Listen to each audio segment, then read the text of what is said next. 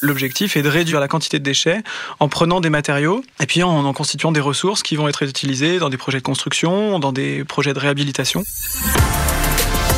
C'est quoi ce chantier?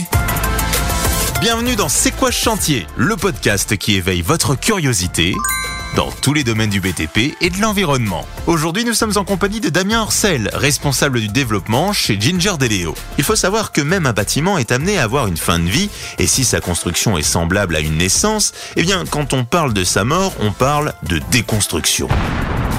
Et pour que cette déconstruction soit plus vertueuse pour notre environnement, on favorise ce qu'on appelle l'économie circulaire. Mais alors, Damien, qu'est-ce qui se cache derrière ce terme très technique? Au contraire d'une économie linéaire, c'est vraiment le fait de mettre en place des boucles par rapport à la gestion des matériaux notamment, de réutiliser des matériaux qui étaient destinés d'être traités comme des déchets et puis qui vont être réutilisés, euh, réemployés pour constituer une ressource. Éviter euh, de les enfouir puisque l'enfouissement c'est quand même pas forcément durable. On constitue des centres d'enfouissement et puis derrière euh, on recouvre et puis on peut pas les traiter.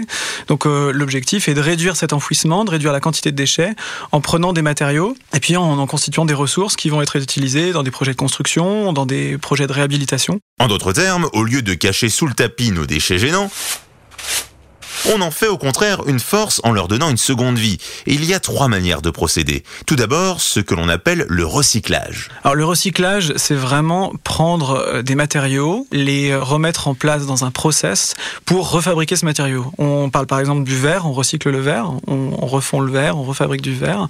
On peut faire la même chose maintenant pour de plus en plus de matériaux, comme le plâtre qui est recyclé pour refabriquer du plâtre, laine minérale qui peuvent être euh, vraiment recyclées. De plus en plus, le bois, plein de choses peuvent être recyclées. Donc dans ce cas de figure, on s'intéresse uniquement à la matière première. Mais il existe un autre procédé qui va encore plus loin dans la valorisation des matériaux. C'est le réemploi. Alors le réemploi, au contraire, c'est qu'on va prendre un matériau fini, euh, une porte, un évier, vraiment des matériaux qui sont complètement finis et les réemployer tels quels sans changement d'usage.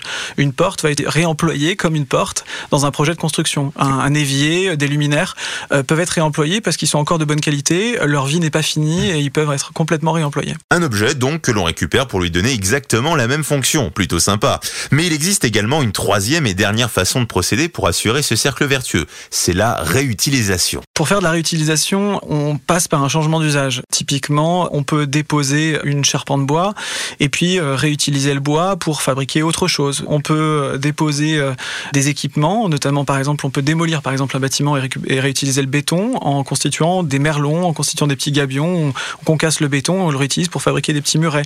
Donc c'est vraiment détourner l'usage initial pour faire un nouveau projet de construction. Notamment par exemple, on utilise des voiles béton, des dallages béton qu'on va réutiliser pour fabriquer un nouvel élément. Donc là, on vraiment le réutilise, mais en détournant l'usage initial. Et pour accomplir ce cercle vertueux, cette économie circulaire, les maîtres d'ouvrage peuvent être les principaux acteurs dans cette aventure. Leur contribution est essentielle. Mais alors, concrètement, ça se passe comment? Alors, les maîtres d'ouvrage euh, sont le gestionnaire, le propriétaire des déchets, donc ils sont complètement à la manœuvre, c'est de leur responsabilité. Et pour avoir une démarche de plus en plus vertueuse, ils peuvent se faire accompagner le plus en amont possible. On voit de plus en plus des diagnostics qui sont réalisés en amont dans des bâtiments, notamment on parle de diagnostic déchets, de diagnostic ressources, qui vont de plus en plus caractériser le potentiel d'un bâtiment en termes d'économie circulaire. Ça peut être justement faire un état des lieux des portes, euh, des cabines de douche, des luminaires, des équipements qui peuvent présenter un potentiel de réemploi et de réutilisation ou de recyclage. Et puis après, le diagnostic, il faut euh, le faire et après l'exploiter. Et pour l'exploiter, en général, on peut se faire accompagner, les maîtres d'ouvrage peuvent se faire accompagner d'assistants maîtres d'ouvrage, de maîtres d'œuvre, qui derrière vont lancer des études, faire des réunions de travail avec les différents acteurs pour voir quel est le potentiel en fonction de la configuration du chantier, en fonction des filières existantes, des possibilités, du planning de l'opération, pour voir qu'est-ce qu'on peut mettre en place concrètement sur le chantier avec la configuration existante. Eh bien, grâce à Damien Orcel, on en sait un peu plus sur l'économie circulaire et la transformation des déchets des bâtiments. Mais nos aventures sont loin d'être finies. Gardez bien votre casque sur la tête, c'est quoi ce chantier revient très vite pour découvrir de nouveaux concepts dans les métiers du BTP et de l'environnement. À très vite C'est quoi ce chantier?